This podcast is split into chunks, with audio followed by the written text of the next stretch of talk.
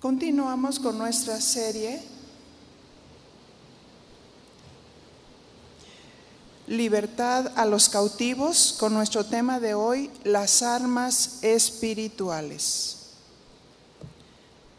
¿Qué les parece si oramos? Padre, en el nombre de Jesús, a ti te damos honor, gloria y reconocimiento en todas las cosas.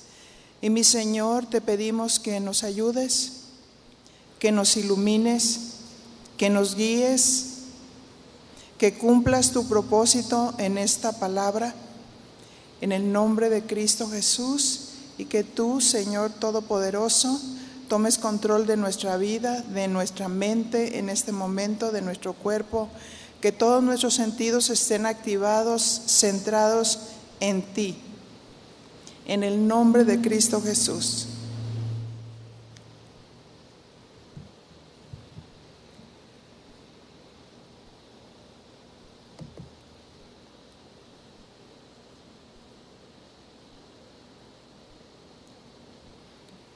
Bien, reflexionando sobre la palabra cautivos, Dijimos que la palabra cautivos del griego Shabbat significa llevar preso.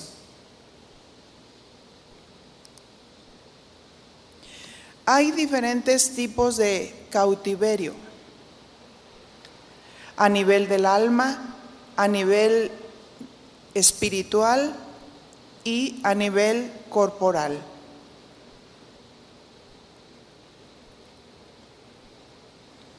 Entendiendo cómo está formado el hombre, según 1 de Tesalonicenses 5:23, y dice así, y el mismo Dios de paz os santifique por completo, y todo vuestro ser, espíritu, alma y cuerpo, sea guardado irreprensible para la venida de nuestro Señor Jesucristo.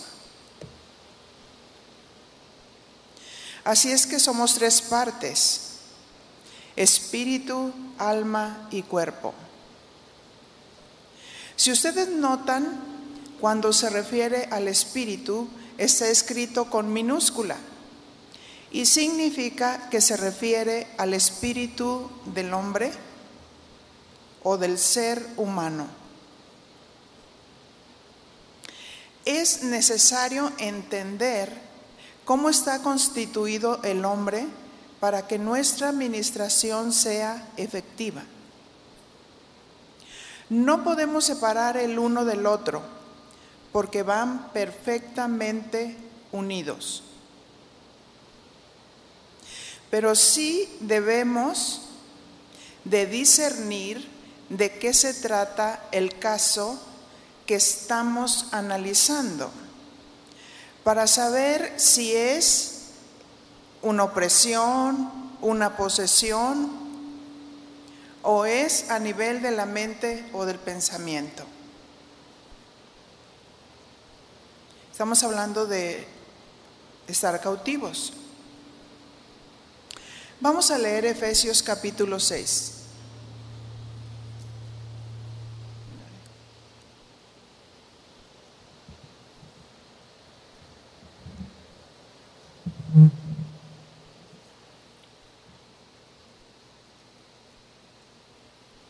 Efesios 6:10.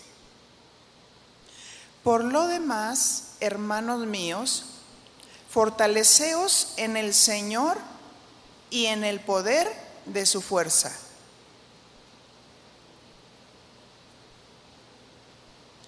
¿Cuántos saben que Dios es fuerte y poderoso?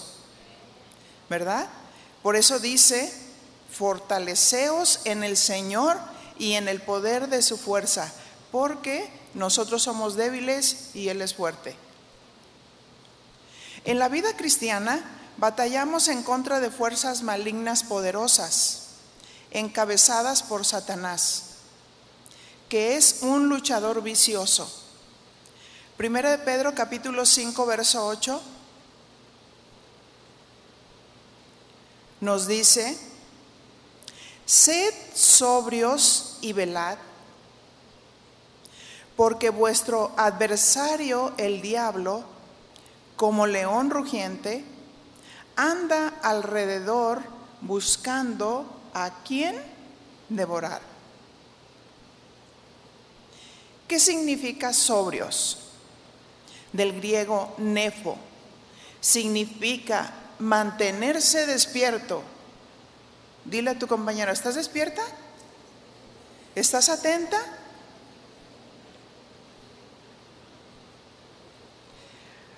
Y significa velar, estar atentos. ¿Contra quién es la lucha? Con nuestro adversario, el diablo. ¿Qué significa adversario? Del griego antídicos. Significa oponente. Específicamente refiriéndose a Satanás como oponente, como el archienemigo. El adversario es el oponente de Dios, el enemigo de Dios. ¿Qué significa diablo? Del griego diabolos. Fíjense lo que significa. Significa calumniador. Alguien que calumnia es un impostor que toma el lugar que no le corresponde. Y es un difamador, miente, dice cosas que no son ciertas. Debemos entender que un soldado del Señor no debe ser un calumniador. No debe ser alguien que tiene una doblez o un doblez, porque si así fuera, perdería su batalla. Dice en nuestro verso 8 que el adversario, el diablo, anda como león rugiente. Diga conmigo, ¿cómo? Porque la palabra como es un es un símil, está hablando de una comparación. Buscando, dice, a quién devorar. Jesús es el león de la tribu de Judá, pero el diablo se hace pasar como un león. Por eso dice, anda buscando, como león anda buscando a quién devorar. O sea, es un oponente, está tratando de usurpar la presencia de Dios.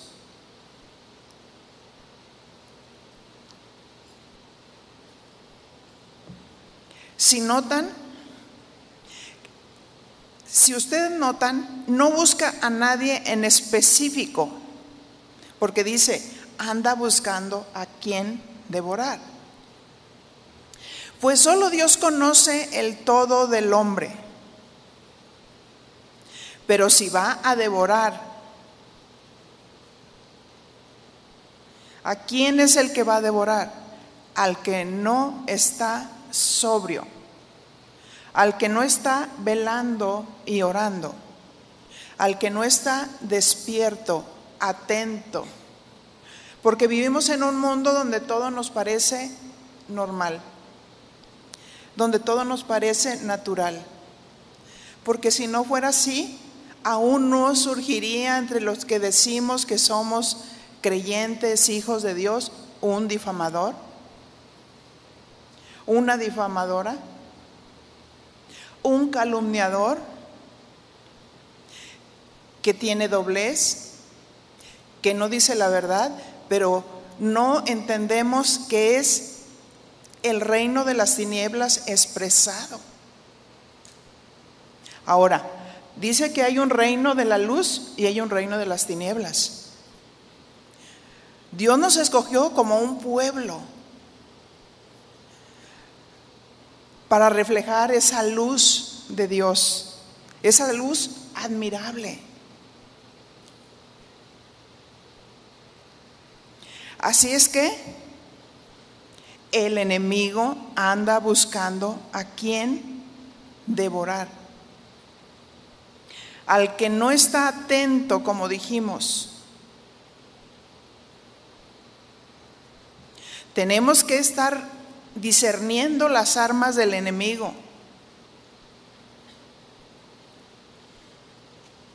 Cuando tú ves a alguien que calumnia y difama, pero está entre nosotros, nos damos cuenta que cayó en el engaño del diablo. Y es tremendo porque a veces lo vemos tan natural y no pensamos que nos estamos manejando como un oponente, como el oponente de Dios. Qué tremendo, ¿verdad? Y tenemos que tomar esa conciencia. Difaman sin temor de Dios. Su mente está velada. No puede ver ni entender, porque algún pecado oculto lo atrapó y el enemigo o adversario lo devoró. ¿Pudiera ser un pecado de codicia o un pecado de orgullo? Por esa razón dice la escritura, porque no tenemos lucha contra sangre ni carne. Nuestra lucha no es contra personas.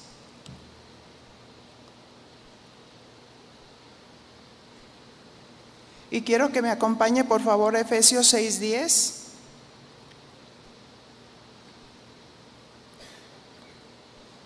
Y dice así, por lo demás, hermanos míos, fortaleceos en el Señor y en el poder de su fuerza. Vestíos de toda la armadura de Dios para que podáis estar firmes contra las acechanzas del diablo porque no tenemos lucha contra sangre y carne, sino contra principados, contra potestades, contra los gobernadores de las tinieblas de este siglo, contra huestes espirituales de maldad en las regiones celestes. Por tanto, tomad toda la armadura de Dios para que podáis resistir en el día malo, y habiendo acabado todo, estad firmes. Estad pues firmes, ceñidos vuestros lomos con la verdad y vestidos con la coraza de justicia, y calzados los pies con el apresto del Evangelio de la paz.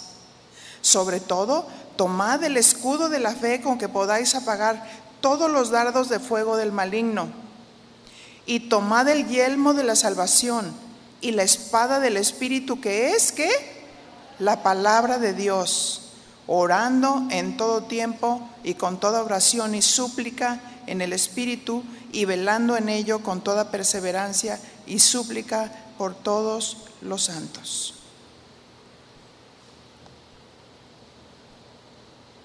Por eso dice, porque no tenemos lucha contra carne ni sangre.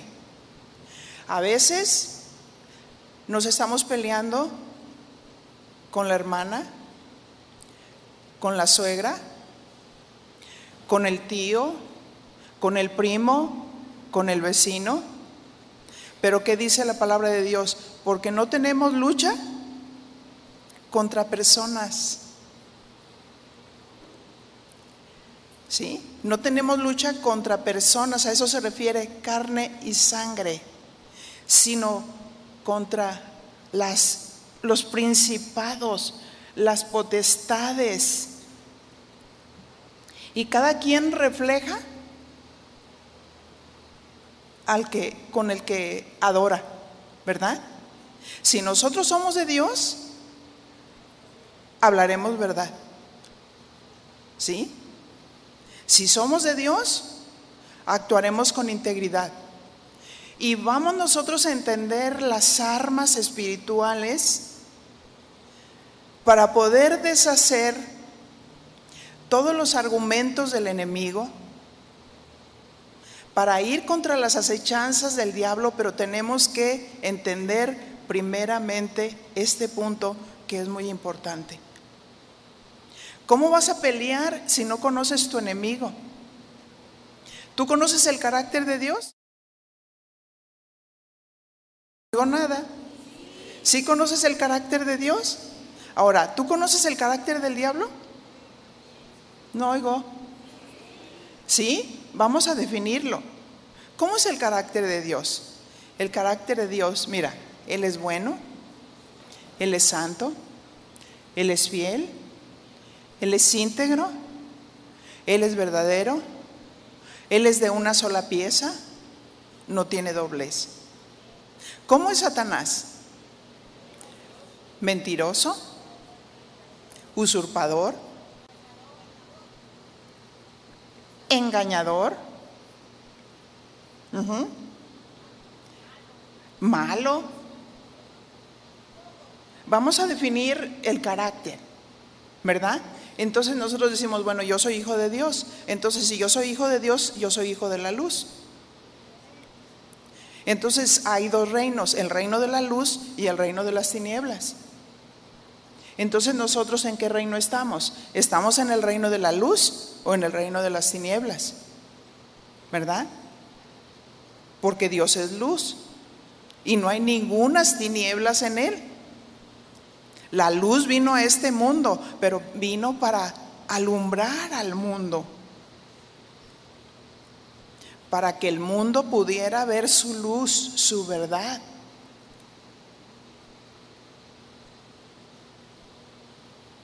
Y eso es muy importante que nosotros lo entendamos. ¿En qué reino estamos? ¿En el reino de la luz o en el reino de las tinieblas? Porque, dice claramente, porque no tenemos lucha contra personas, contra carne ni sangre. Cuando hay conflictos que tienes que enfrentar, aún entre gente que tú dices cristiana, y tiene doblez, y miente, y difama, y calumnia, ¿cómo vas a pelear la batalla? Ese es el punto. Entender primeramente y discernir que nuestra lucha no es contra personas y tenemos que ser bien sabios y muy inteligentes para aprender a guerrear espiritualmente con el entendimiento de Dios, con los principios de Dios, para deshacer toda arma del enemigo. Dice que no tenemos lucha contra personas, sino contra principados.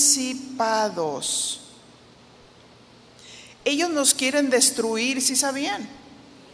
Quieren destruir nuestra vida, quieren destruir nuestra familia, quieren destruir nuestro matrimonio. Tristemente conozco parejas, parejas de esta iglesia, donde muchos se casaron aquí. Y he aconsejado parejas donde ellos están con doblez. Y no tienen mucho tiempo de casados. Sin embargo, ya están retraídos, ya están empezando a amar el mundo, quizás ya se fijaron en otra mujer, pero no son sinceros, se vuelven los oponentes de Dios. Qué tremendo, sin entender y discernir esto que el enemigo viene para robar, matar y destruir. Para contrarrestar sus ataques debemos de depender de la fortaleza de Dios, de la fortaleza de Dios. Y vamos a acercarnos al que es fuerte, ¿verdad? Al que es fuerte, al que es poderoso. Y vamos a usar cada pieza de la armadura. Pablo no solo da este consejo a la iglesia, el cuerpo de Cristo sino también a cada individuo de ella. O sea, nosotros como iglesia, como la iglesia de Cristo, no debemos de ignorar cuáles son nuestras armas espirituales. No debemos de ignorar cuál es el carácter del diablo. No debemos de ignorar cómo debemos de pelear nuestras batallas. Hay que discernir. Y dice Efesios 6:11 vestíos de toda la armadura de Dios. ¿De cuánta? de toda. No puede solamente la persona traer parte de la armadura. Y dice, para que podáis estar firmes contra las acechanzas del diablo. Es vital vestirse con toda la armadura de Dios. No se pueden dejar huecos. San Pablo usaba de ejemplo la armadura de un soldado romano para ilustrar cada parte de la armadura que es vital. ¿Se está proyectando eh, la, armadura? Me gustaría si la tienen que la proyecten. ¿Ya? ¿Sí? Eh, vemos al soldado romano. ¿Tienen otra imagen más completa? De frente. Otra más completa, ¿no? A ver, pásala otra imagen.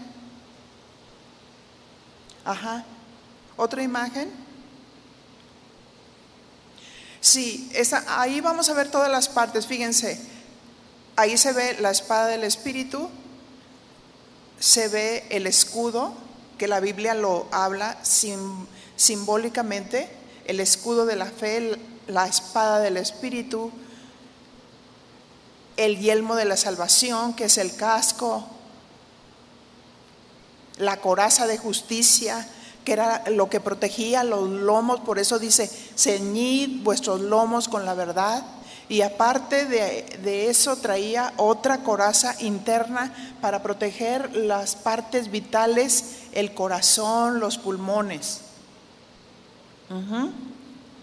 Y esta figura del soldado romano lo tomaba como una figura para que nosotros pudiéramos entender las armas espirituales que nosotros tenemos y cómo funcionan.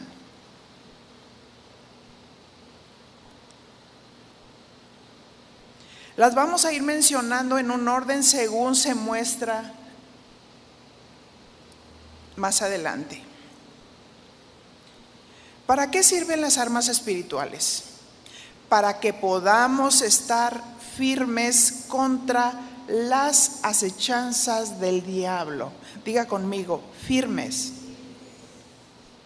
Primeramente vamos a ver qué significa acechanzas. Acechanzas del griego metzodeía. Y fíjense lo que significa. Significa trucos, artimañas de error.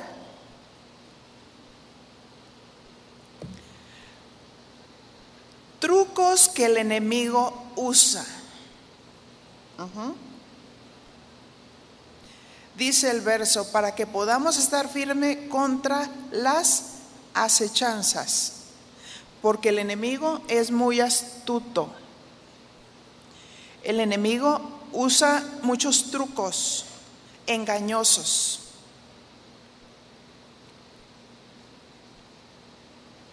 La versión Dios habla hoy dice engaños, usa engaños. Engaños que hace a través de sus trucos, a través de juegos de palabras. Génesis 3.1. Y aquí vamos a ver sus trucos y su juego de palabras. ¿Sí? Pero la serpiente era astuta, más que todos los animales del campo que Jehová Dios había hecho, la cual dijo a la mujer, y fíjense su, su juego de palabras, con que Dios ha dicho que no comáis de todos árbol del huerto.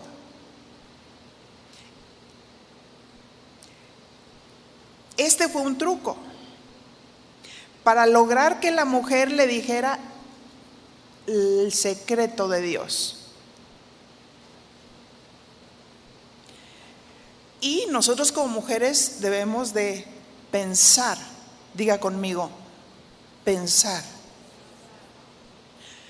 Patti decía algo, las mujeres hablamos mucho, pero también tenemos que aprender a pensar, a hablar con sabiduría, pero hay que pensar, porque muchas veces contestamos sin pensar.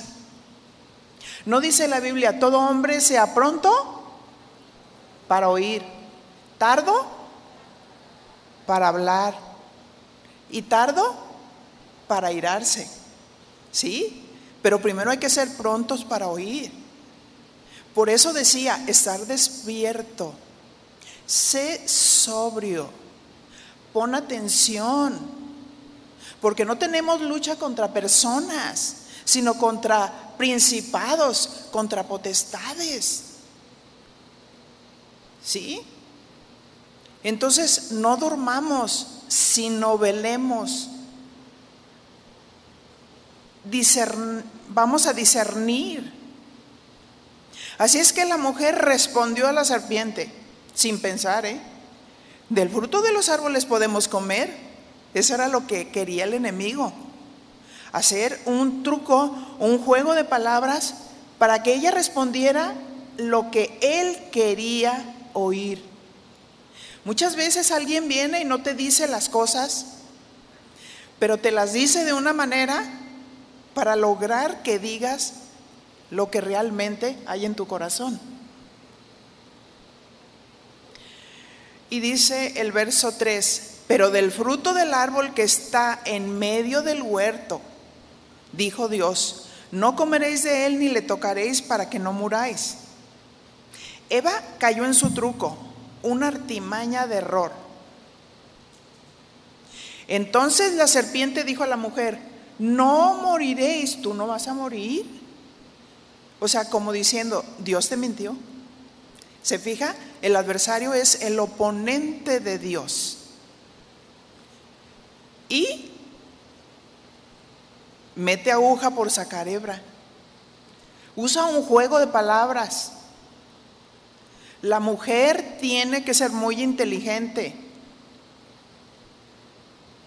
Está bien hablar bajo la guía y el control de Dios,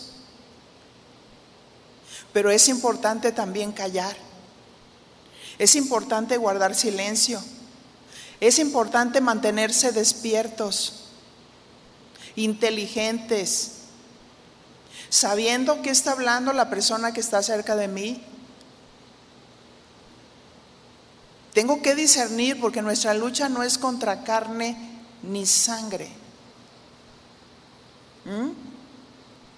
sino contra principados y potestades, porque nos están mostrando el carácter de Dios o el carácter del otro.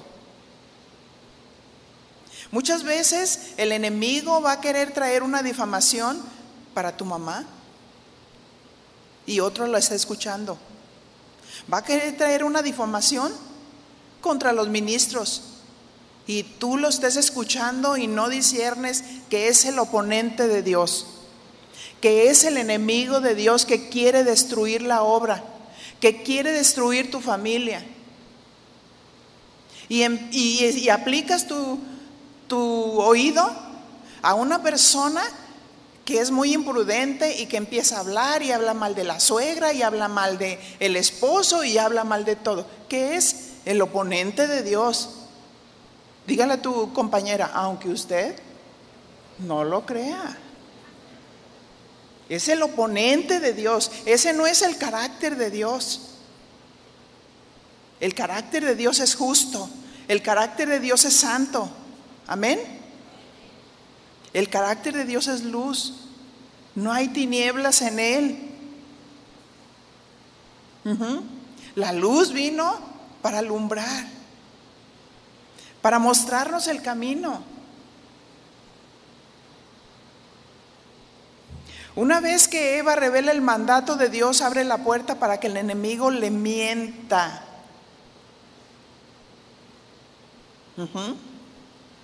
Cuando abrimos la puerta, cuando hablamos lo que no conviene, abrimos la puerta para que el enemigo le mienta porque se va a encontrar con otra persona que no está reflejando el carácter de Dios, sino el carácter del otro. Y tiene que haber un despierto, alguien que vela, alguien que discierne los trucos, los engaños de Satanás para decir, stop. Lo que habla tu boca no es con prudencia ni con verdad, solamente refleja lo que hay en tu corazón. Y tienes que librarte de esa amargura. ¿Ustedes creen que Dios está amargado? ¿Verdad que no? Pero el diablo sí.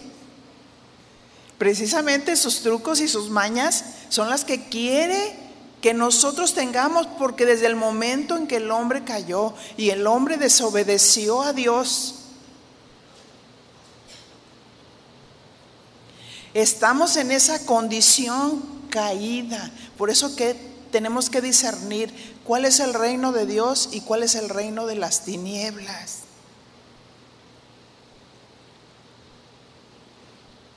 Génesis 3:5, sino que sabe Dios que el día que comas de él serán abiertos vuestros ojos y seréis como Dios, sabiendo el bien y el mal.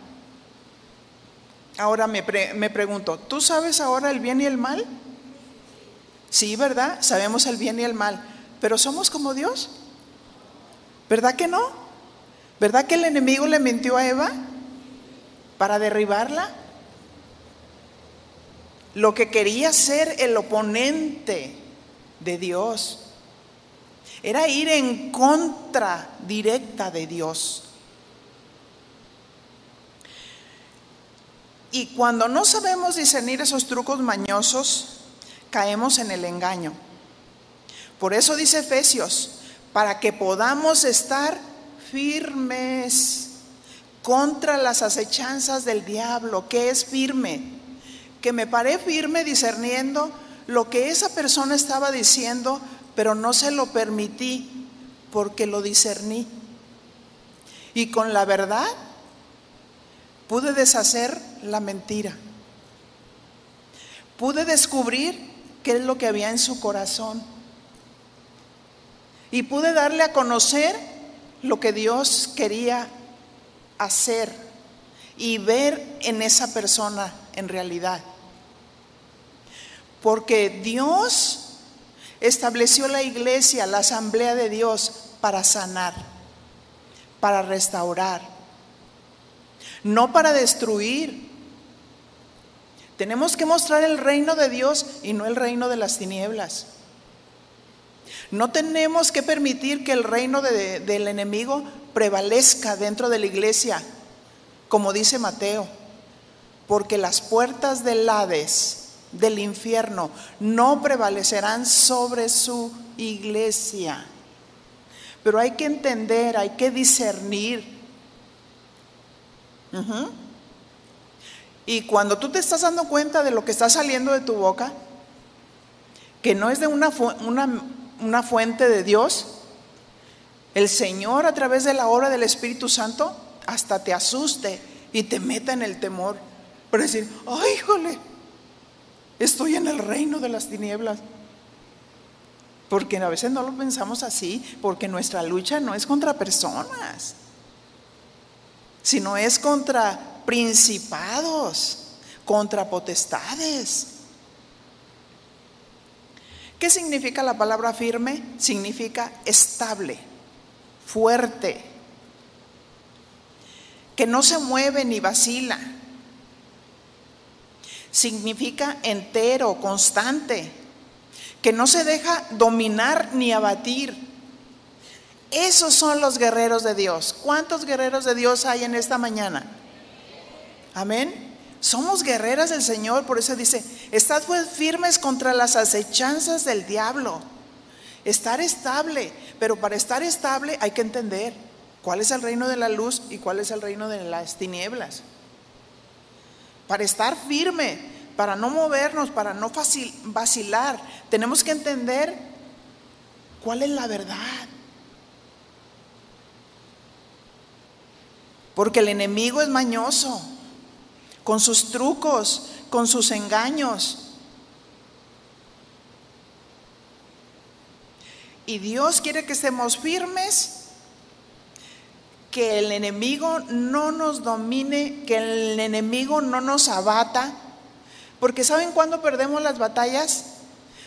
Cuando nos estamos dando cuenta que en nuestra vida, en lugar de estar en el reino de la luz, estamos en el reino de las tinieblas, porque de pronto te das cuenta que hay amargura en tu corazón, contra tu esposo, contra la suegra, contra la mamá, contra el vecino. Y estás abatida. ¿Por qué razón? Porque el pecado abate. Y ese es un síntoma del reino de las tinieblas, la amargura. Y no se puede ir a la tienda y decir, ¿me da por favor una pastillita para que se me quite la amargura?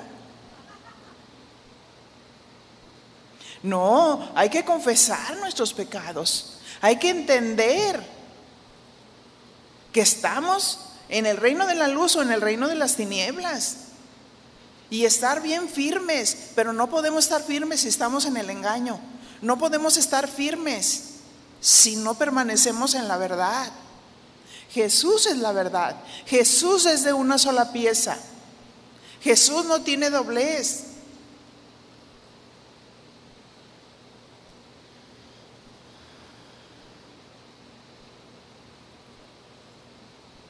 Efesios 6:12, porque no tenemos lucha contra sangre y carne, sino contra principados, contra potestades, contra los gobernadores de las tinieblas de este siglo, contra huestes espirituales de maldad en las regiones celestes.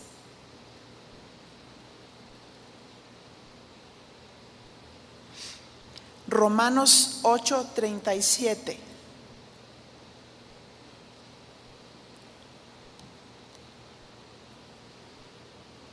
Y dice así su palabra. Antes, en todas estas cosas, somos más que vencedores por medio de aquel que nos amó. ¿Por medio de quién? De Cristo. Por lo cual estoy seguro de que ni la muerte, ni la vida, ni ángeles, ni principados, ni potestades, ni lo presente, ni lo porvenir ni lo alto, ni lo profundo, ni ninguna cosa creada nos podrá separar del amor de Dios que es en Cristo Jesús, Señor nuestro. Dice que nada nos podrá separar, ni ángeles, porque cuando Satanás se rebeló, llevó la tercera parte de los ángeles que se rebelaron junto con él. Dice, ni principados ni potestades. Nada nos va a separar del amor de Cristo. Amén. Pero hay que discernir. ¿Cuáles son los principados? En la mayoría de las partes de la Biblia donde leemos sobre principados y potestades, los contextos dejan claro que se refiere al enorme conjunto de espíritus malignos y maliciosos que hacen la guerra contra el pueblo de Dios.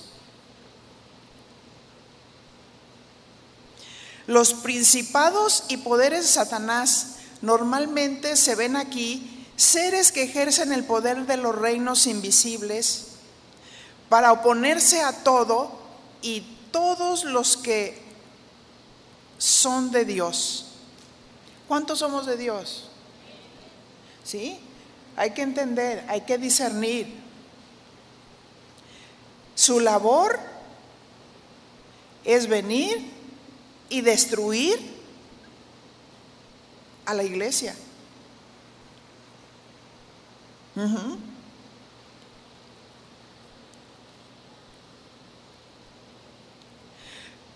Los hijos e hijas de Dios estamos conscientes de esta verdad, que los principados andan pululando para oponerse al reino de Dios. y a los hijos de Dios. Usan sus trucos engañosos para derribar a los hijos de Dios, para, para que el pecado les parezca deseable. Y muchas veces andamos en este mundo sin discernir que aquí están los principados, las potestades y los gobernadores de las tinieblas y que muchas veces te están incitando al mal, te están incitando a, guardar rencor, te están incitando a ponerte al lado de una persona que miente, que engaña. Qué tremendo, ¿no? O sea, no dormamos, sino velemos. Estemos conscientes que no tenemos lucha contra personas. Saber cómo pelear las batallas. Por eso dice, nada nos podrá separar del amor de Dios que es en Cristo Jesús. Pero ¿qué es lo que dice la Biblia? El amor de Dios no busca lo suyo. El amor de Dios no se irrita. El amor de Dios no guarda rencor. El amor de Dios todo lo sufre, todo lo cree, todo lo espera, todo lo soporta. Ese es el amor de Dios. Y cuando nosotros actuamos como Dios, entonces el enemigo pierde su batalla. El oponente pierde su batalla cuando perdonamos a pesar de las fallas. Porque entendemos que la lucha no es contra personas. Amén.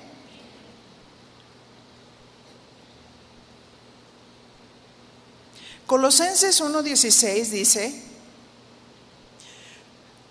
porque en Él fueron creadas todas las cosas, está refiriendo a Cristo. En Él fueron creadas todas las cosas, las que hay en los cielos, las que hay en la tierra, visibles o invisibles, sean tronos, sean dominios, sean principados, sean potestades, todo fue creado por medio de Él y para Él. Fíjense lo que dice, todo fue creado.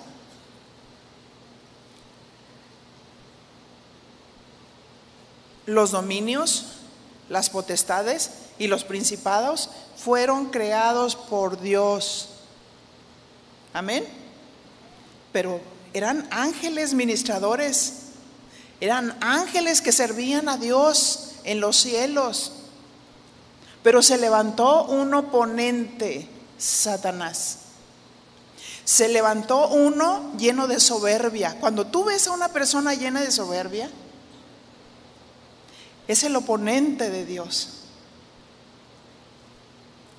Porque ya levantó un ídolo para su persona. Todos son menos y esa persona es grande. Fíjense lo que el enemigo ha hecho con la humanidad. Permitió que la idolatría se levantara que los artistas creyeran que son algo especial, pues viven de los aplausos de la gente y al que no le aplauden no sirve para nada. De eso viven, el egocentrismo. Por eso nosotros no somos del mundo, nosotros somos de Dios. Amén. Nosotros no somos el centro, Cristo es el centro. Si tú estás orgullosa de algo, Dios puede venir y quitarte esa tablita en la cual te estás sosteniendo porque tienes orgullo, porque tienes tu carterita llena de dinero. Pero nuestra confianza está en Dios. Nuestra confianza no debe, no debe de estar ni en tu cuenta de banco, ni en la ropita que te pones. No somos nada. Somos un punto apenas que se ve. Pero Dios es el grande. Dios es el poderoso. Pues Satanás, como dice Ezequiel, Él empezó a mirarse, él, él, era el que dirigía la alabanza y la adoración a Dios. Y dice Ezequiel, perfecto eras en todos tus caminos, hasta que se encontró en ti maldad. Y él decía, porque Dios había puesto una vestidura hermosa, le puso piedras preciosas, y esas piedras preciosas estaban simbolizando toda esa gama de colores.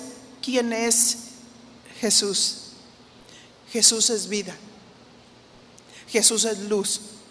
Jesús es santo. Jesús es admirable. Jesús es el camino, la verdad y la vida. Jesús es la verdad. Ah, pero ¿qué hizo Satanás? llamado Lucero de la Mañana. ¿Por qué Lucero de la Mañana? Fíjense. Él era el que dirigía la alabanza. Él era el que decía, adórenle. Él es Dios. Él es santo. Él es hermoso. Él es admirable. Pero se empezó a llenar de soberba y diciendo, pero ¿por qué toda la alabanza y la adoración a Dios? Si yo también soy hermoso, si yo también soy inteligente. Y entonces quiso ser como Dios. Y Dios lo arrojó a la tierra. Y se llevó con él la tercera parte de los ángeles y una jerarquía de espíritus demoníacos que fueron creados en primera instancia para el servicio de Dios. Así es que cuando siempre veas un conato, una rebelión contra un padre, una madre, una rebelión contra el liderazgo, es el oponente de Dios que quiere destruir la obra de Dios porque se considera mayor y superior y que se considera que solamente por causa de él o de ella puede hacer grandes cosas. De veras, los que, los que pasan por esas situaciones creen que son el último saldiuvas en el tiempo de agruras. Pero qué engaño. Él se paseaba entre las piedras de fuego. Él tenía el fuego de Dios, tenía la pasión de Dios.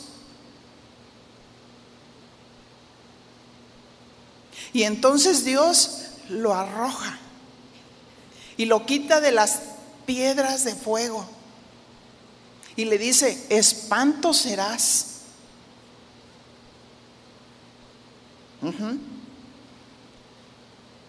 Imagínate, cuando, cuando ves a una persona que puede ser que físicamente, como lo era Lucero de la mañana, o como cuando puedes ver una mujer físicamente muy hermosa, pero de pronto empiezas a hablar con ella y ves que está llena de soberbia, y ves que se jacta de grandes cosas, y tú dices, es el oponente de Dios. Está llena de, soberbia. Eso no le agrada a Dios. Y alguien inteligente y sabio se lo tiene que decir. Porque a veces decimos, yo me callo para no herir a nadie. Pero Dios no se cayó. Entender y discernir Lucero de la mañana era el que protegía la presencia de Dios. ¿Saben cómo protegía la presencia de Dios? Y todo esto nos lo narra eh, Ezequiel. Creo que el capítulo 13 o el 28.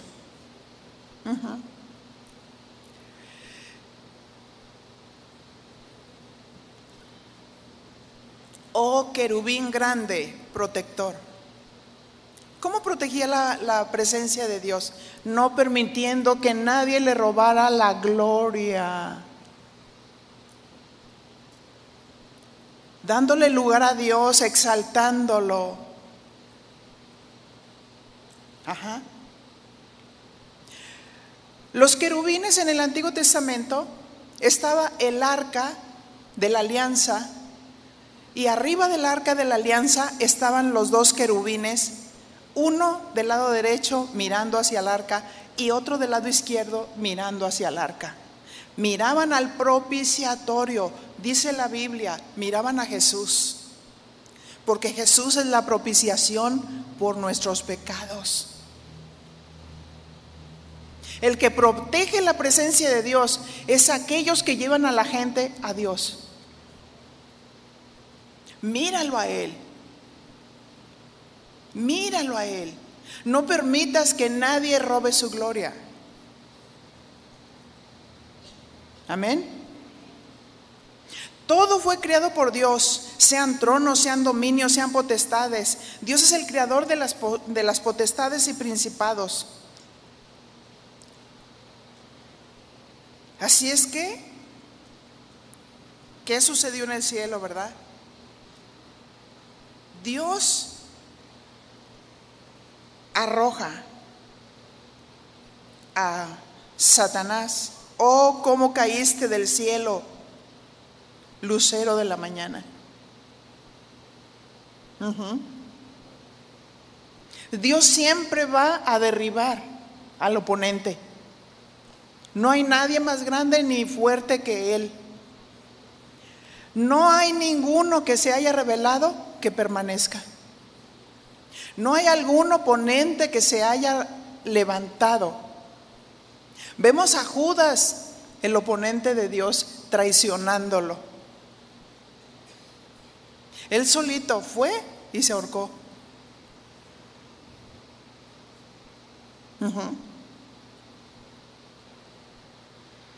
Dígale, Señor, líbrame de ser oponente. Líbrame.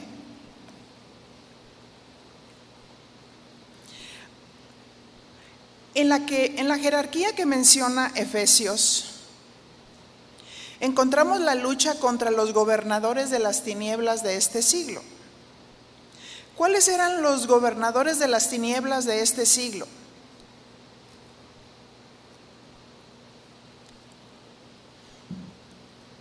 El imperio de las tinieblas encuentra su origen momentos después de la caída de Satán, quien, que, quien partiendo de la iniciativa de formular un ataque contra Dios y sus ángeles.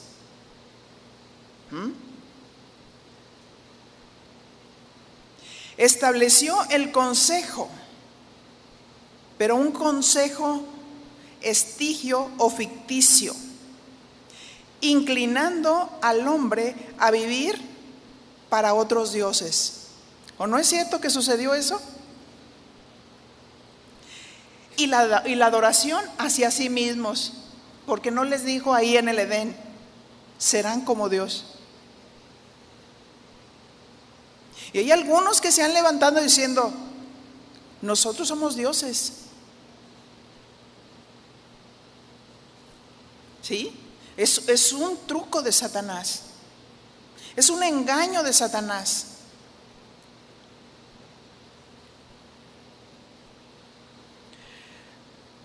Y esto desembocó en la caída del hombre y posteriormente en la fundación del imperio, ¿verdad? Del imperio satánico. Este gobierno se centraría en oponerse a Dios por medio de sus creaciones es decir, induciendo a los humanos al pecado y arrastrándolos espiritualmente hacia el infierno, lo que se traduce en un ataque directo o indirecto hacia Dios. ¿Qué quería hacer? Era el oponente de Dios. No lo van a adorar a Él, yo voy a tener mi reino, yo voy a tener mi imperio, voy a tener muchos seguidores los que fuman, los que toman, los que se drogan, los que se echan con varones, los oponentes de Dios. A eso arrastró a la humanidad, al ser humano.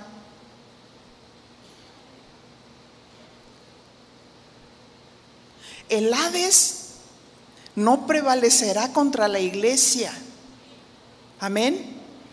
Nosotros somos la iglesia. Necesitamos levantarnos, limpiarnos, santificarnos. Necesitamos tener el amor de Dios, la compasión, no ser los oponentes, sino ser aquellos que aman, que reciben, que perdonan, que restauran, que son luz para las naciones. ¿Cómo vamos a ganar a otros si nuestros hogares están divididos? Si vamos tras las cosas del mundo sin discernir que el enemigo está enfocado a destruirnos.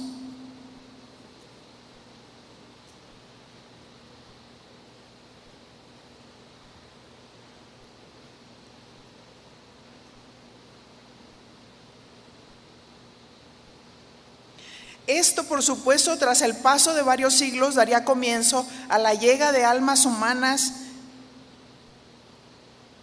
al infierno, lo que añadiría un empleo más al imperio, encargarse de torturar coordinadamente a los que se oponen.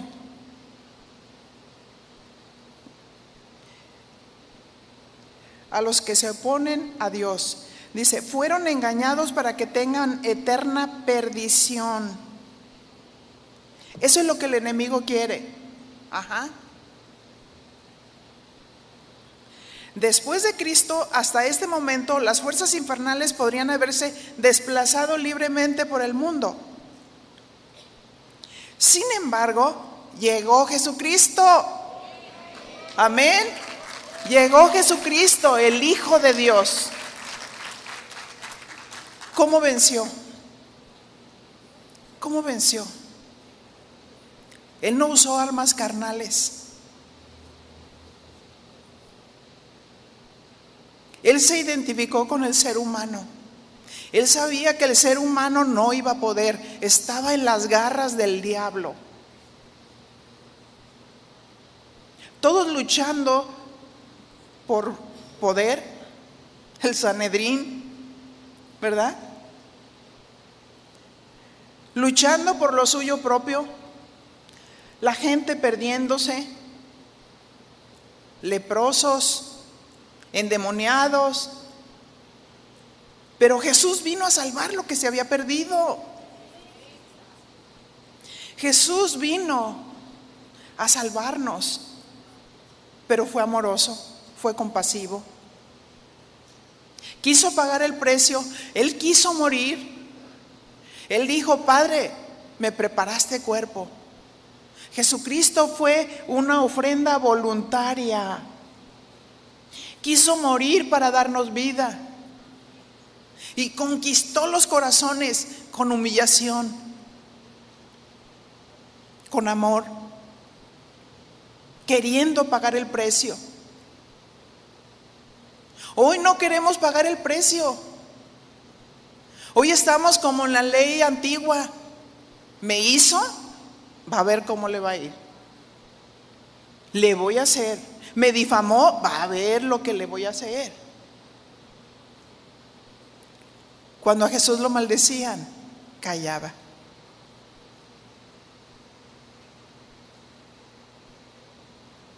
Su silencio redimió muchas vidas. Como dice la palabra, como cordero fue llevado al matadero y como oveja delante de sus trasquiladores, enmudeció y no abrió su boca.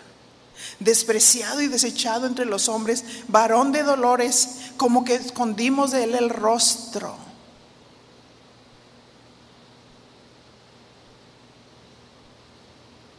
Si entendiéramos que cada situación por la que pasamos y cada prueba por la que pasamos es una oportunidad de parecernos a Dios. Simplemente Él dijo, Padre, perdónalos porque no saben lo que hacen. Decidió morir por nosotros porque sabía que estábamos perdidos. Sabía que el reino de las tinieblas nos tenía en sus manos y que nuestras propias fuerzas no lo íbamos a lograr.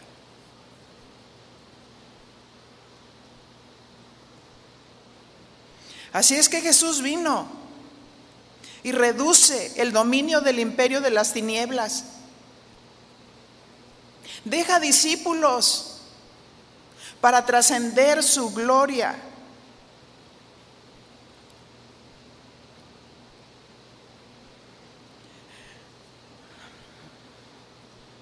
Así es que cuando el hombre cayó y desobedeció,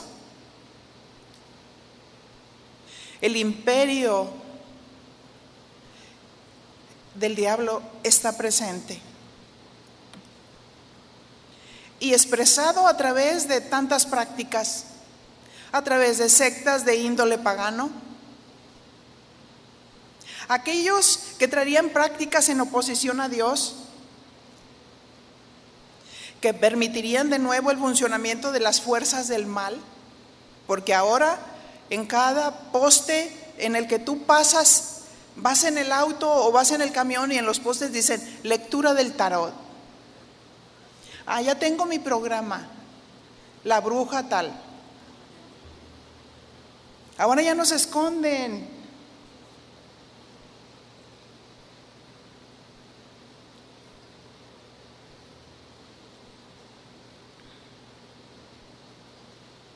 Ahora la metafísica está dentro de la iglesia, de muchas iglesias. La brujería está dentro de la iglesia. Limpias, el vasito de agua, la rosita.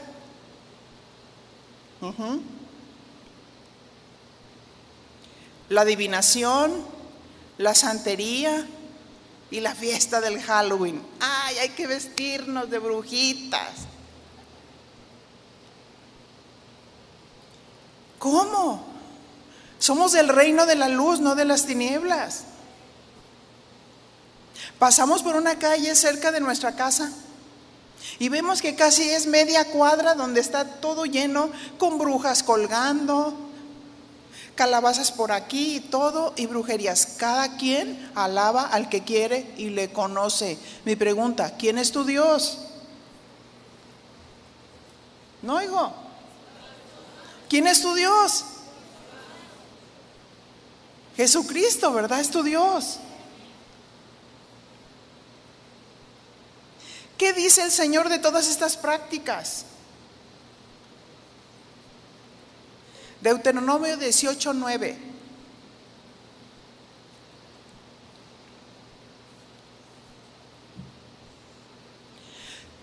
Cuando entres a la tierra que Jehová tu Dios te da, no aprenderás a hacer según las abominaciones de aquellas naciones. Dice, no aprenderás a hacer según las abominaciones de aquellas naciones. ¿Qué significa abominación?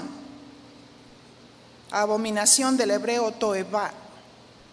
Significa algo repugnante. Significa asquerosidad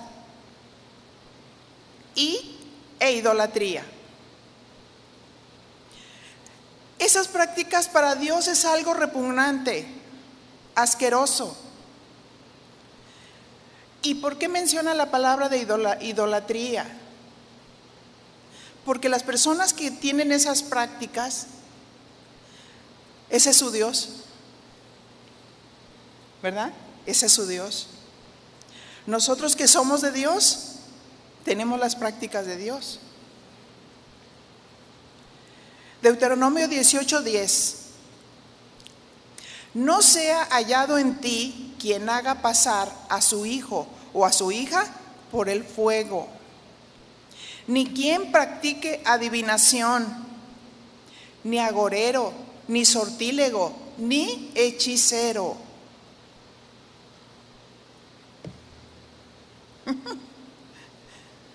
Es que no quería decirlo, pero lo voy a decir. Eh, acabamos de viajar a la Ciudad de México. Eh, salimos después de ahí de ministrar unos días a descansar y teníamos que alcanzar el segundo vuelo y teníamos muy poco tiempo, íbamos demasiado deprisa. Y yo le había hablado a Janet y yo le dije, ¿sabes qué? Anúnciame, yo creo que llego a tiempo, voy a hablar sobre las armas espirituales. Y que me doy un derrapón. Entendí que el enemigo me quería poner tropiezo, de verdad. A cualquiera le pasa. Pero no trató de hacerlo una vez, dos veces, tres veces. Y yo escuché la voz del Señor que me dijo, yo estoy contigo. Yo estoy contigo. Caerán a tu lado mil y diez mil a tu diestra, mas a ti no llegarán. Sí, tuve una caída, pero Dios me protegió. Ningún hueso quebrado, solamente golpecitos en mi brazo que se está restaurando, pero con una actitud de gozo y de alabanza a Dios. ¿Qué dice la Biblia? No te abatas por el oponente. Estad firme, perseverante. Y me dijo el Señor, no temas, yo estoy contigo. Yo voy a hacer grandes cosas, dice tu Dios. Y yo tengo el dominio y el control. Amén. Y dice ahí, no se ha hallado en ti quien haga pasar a su hijo o a su hija por el fuego, porque se usaban los sacrificios humanos. Pues quiero decirte que no estamos muy lejos, porque todavía los hechiceros siguen haciéndolo, sacrificando personas. Ni quien practique adivinación, ni agorero, ni sortílego, ni hechicero. ¿Cuáles son las prácticas del hechicero? del hebreo kashab, significa propiamente susurrar un conjuro. Eso es lo que significa. Propiamente susurrar un conjuro, encantar o practicar magia, encantador.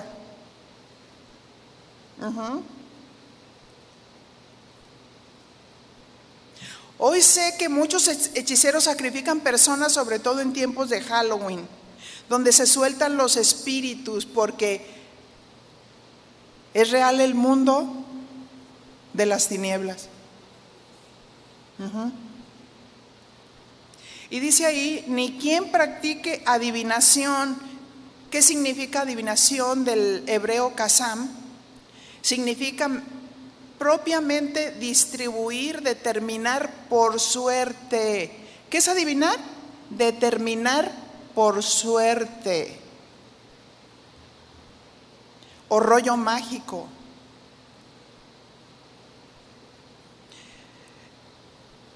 Un adivino tiene un truco. Es mañosería. Y también dice agorero dar oráculo. Una adivinación cuando echan las cartas, cuando, es cuando echan las cartas. Los agoreros que usan los pajaritos para adivinar la suerte. Dar oráculo o permitir que las personas muertas te contesten, eso es espiritismo. Adivinar es determinar por suertes. Por eso es adivinación engañosa. También consultar a los muertos. No puede hablar con los muertos. Porque tomarán lugar espíritus engañosos. Dios impidió que los muertos regresaran. Quiero dejarles de tarea, lean Lucas 16, 19 al 31.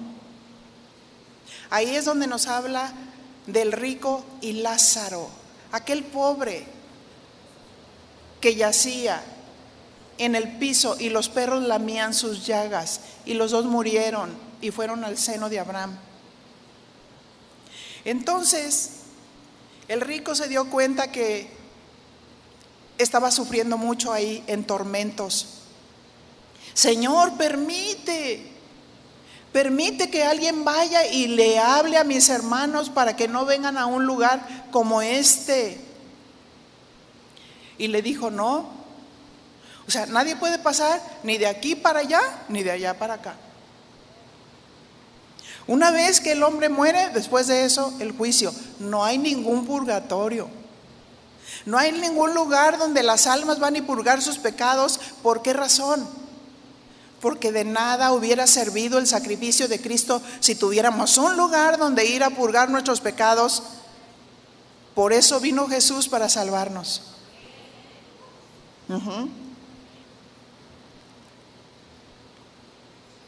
Deuteronomio 18, 11.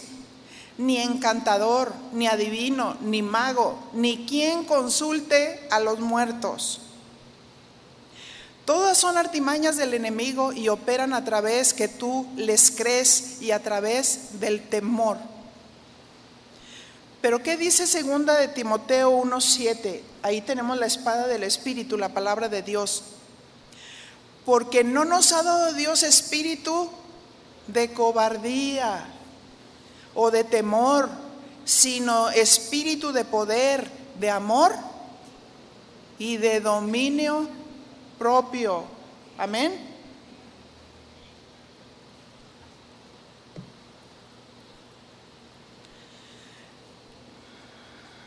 Así es que dice el principio, todas estas prácticas son algo abominable, asqueroso para Dios y los hijos de Dios no debemos de practicar nada de esto.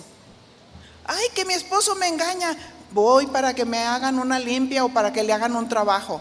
Eso es del diablo. ¿Quién es tu Dios? ¿Quién es tu Dios? Cuando la Biblia dice, si tu esposo no es convertido, gánalo a través de la conducta. ¿O no es cierto? Esa es la verdad. Tenemos la espada del Espíritu, tenemos la verdad de Dios, tenemos las herramientas de Dios.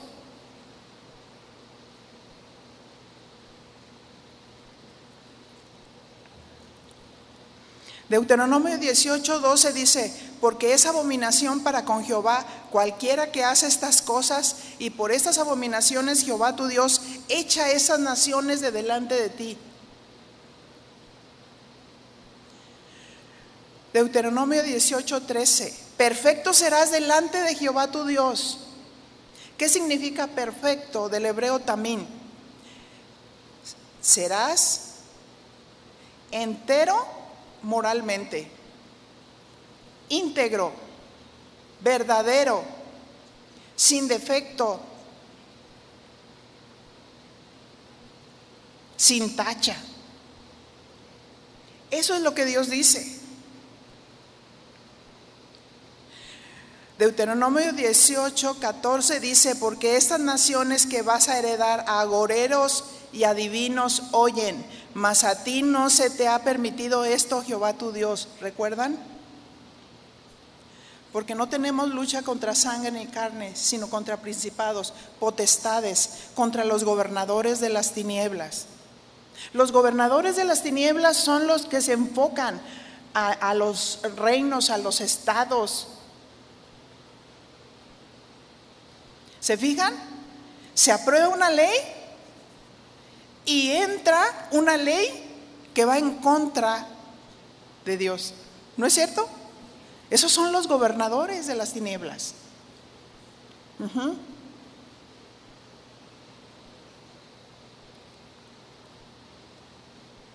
Así es que son contra los huestes espirituales de maldad en las regiones celestes.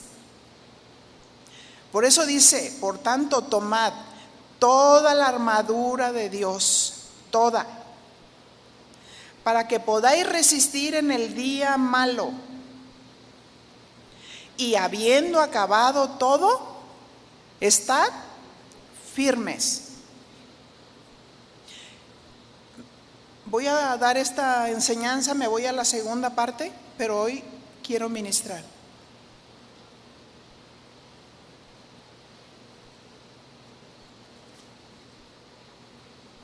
¿Hay aquí alguna persona que no conoce a Dios? Que no le ha dicho, yo quiero Jesús, que tú seas mi Salvador. ¿Hay alguna persona? Levante su mano. Se supone que todas las que estamos aquí somos de Dios. Entonces, si somos de Dios, Dios es nuestro Dios y nosotros no estamos como ponentes, ¿verdad que no? Pero si hay algo que nosotros estamos haciendo que nos hace oponentes, hoy es el tiempo de confesarlo. Porque por causa de alguna práctica podemos estar oprimidos. Luego vamos a hablar después sobre eso, lo que es una opresión, lo que es una posesión. Ajá.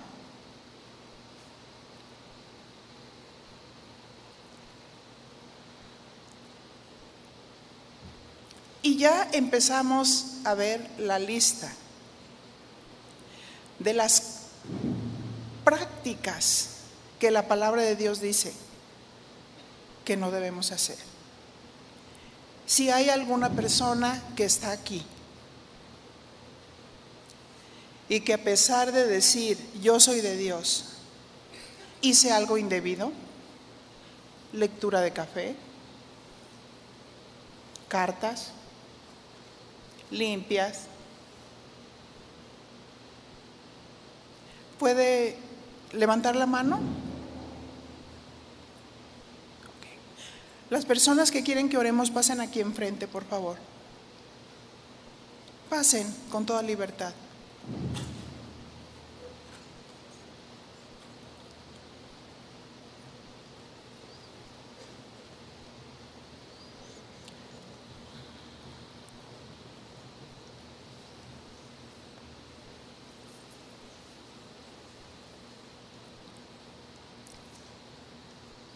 Ahora, esa es una parte, pero ahora nosotros decimos, bueno, nosotros somos de Dios,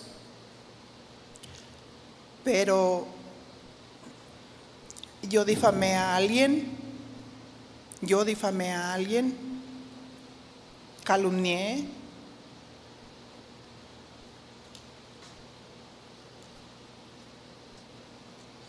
tengo algo en mi corazón si estás en esta condición, pásale también, por favor, vamos a orar.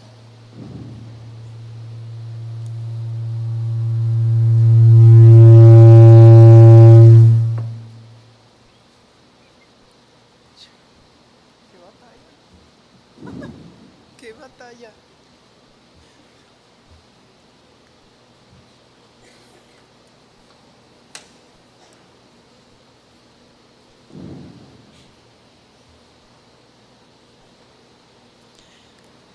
¿Estamos en el reino de la luz o en el reino de las tinieblas?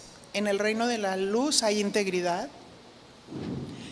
Y si hemos fallado y hay algo, este es el momento.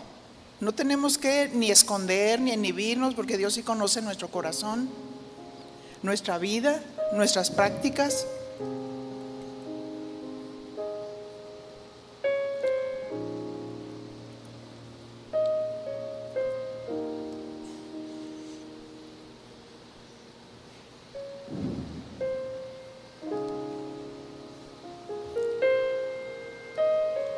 Cierre sus ojos. Cierre sus ojos usted un momentito, por favor, ahí.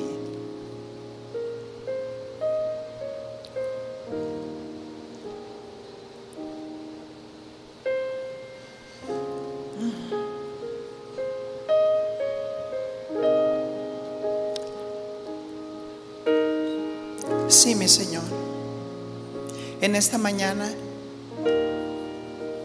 me ha entrado conciencia.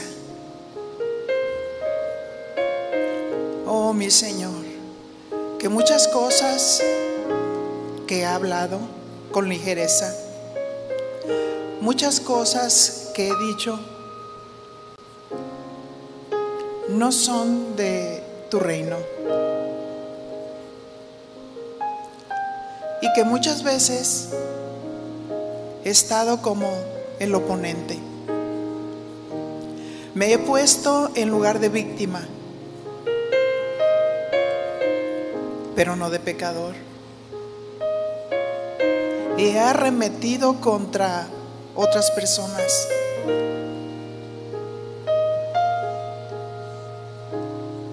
Por eso, mi Señor, en esta mañana,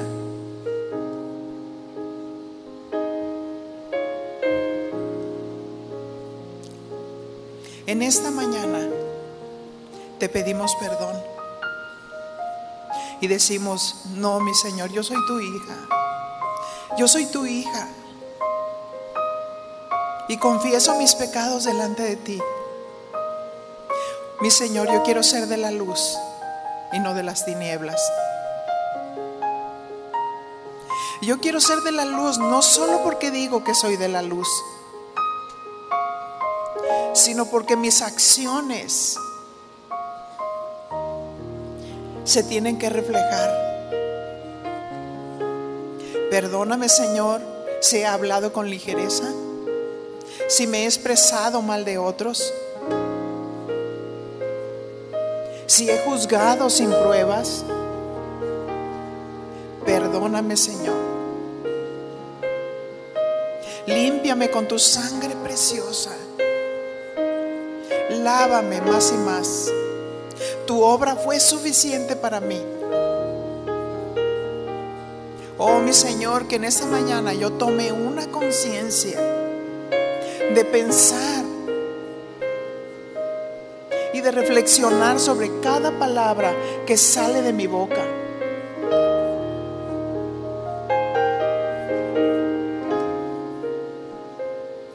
Oh Señor, perdóname por la amargura que tengo en mi corazón.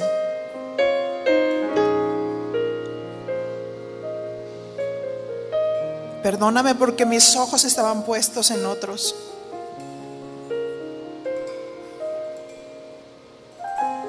Y me impidieron ver tu gloria y tu presencia.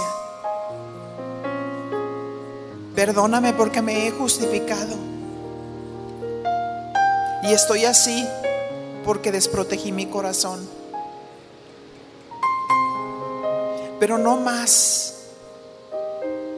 no más le pongo límite y confieso este pecado de amargura.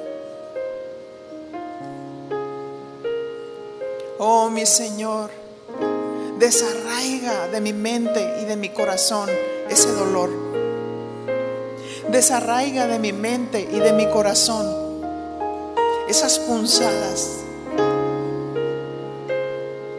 Oh mi Señor, trae salud a mi alma.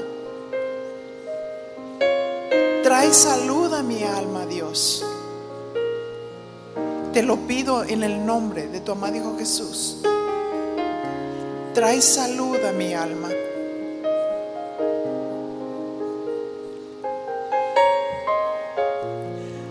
Y oh mi Señor, te pido perdón. Te pido perdón, mi Señor, porque sé que para ti es abominación, que para ti es asqueroso el haber consultado al reino de las tinieblas. Aquello que a ti no te agrada, quizás no lo entendía a profundidad. Pero en esta mañana te pido perdón. Te pido que me laves con tu sangre preciosa. Y mi Señor, yo quiero ser tuya. Yo quiero ser de tu reino. Quiero que mis acciones, que mis palabras sean de la luz. Que te glorifiquen a ti, Señor. Oh, y úsame como una guerrera para discernir no solamente lo que hay en mí, sino para discernir lo que hay en otros, para ayudarlos, para levantarlos, para restaurarlos en el nombre de tu amado Hijo Jesús. Señor, recibimos tu amor, recibimos tu perdón, recibimos tu justificación. En el nombre de tu amado Hijo Jesús.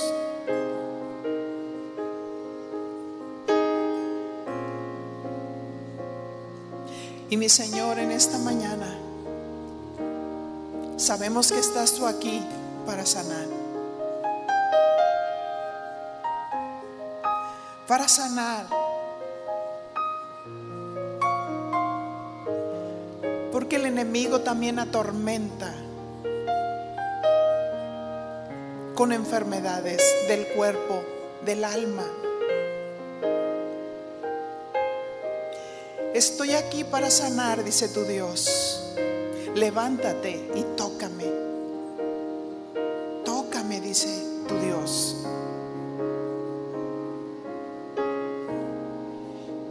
Sí, Señor. Tu salud, tu salud por medio de tus llagas. Que llevaste toda dolencia, que llevaste toda enfermedad. Y por tus llagas hemos sido curados. Señor, tu toque divino. Tu toque divino, mi Señor. En el alma. Tu toque divino. Que ese corazón duro se haga un corazón de carne. Aleja, Señor, la opresión en el nombre de Jesús, en el poder del Espíritu Santo.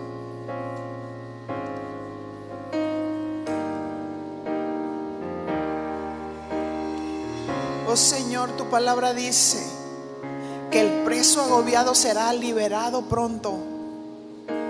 No quedará en la mazmorra, ni le faltará su pan. Dígale, gracias Señor, gracias Señor, recibo de ti. Recibo de ti, de tu salud. Recibo de tu provisión.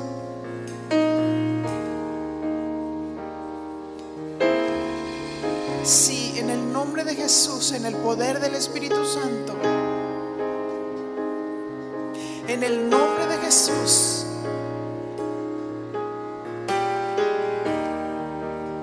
Declare que Dios es luz. Dígale, eres luz, Señor, y no hay ningunas tinieblas en ti.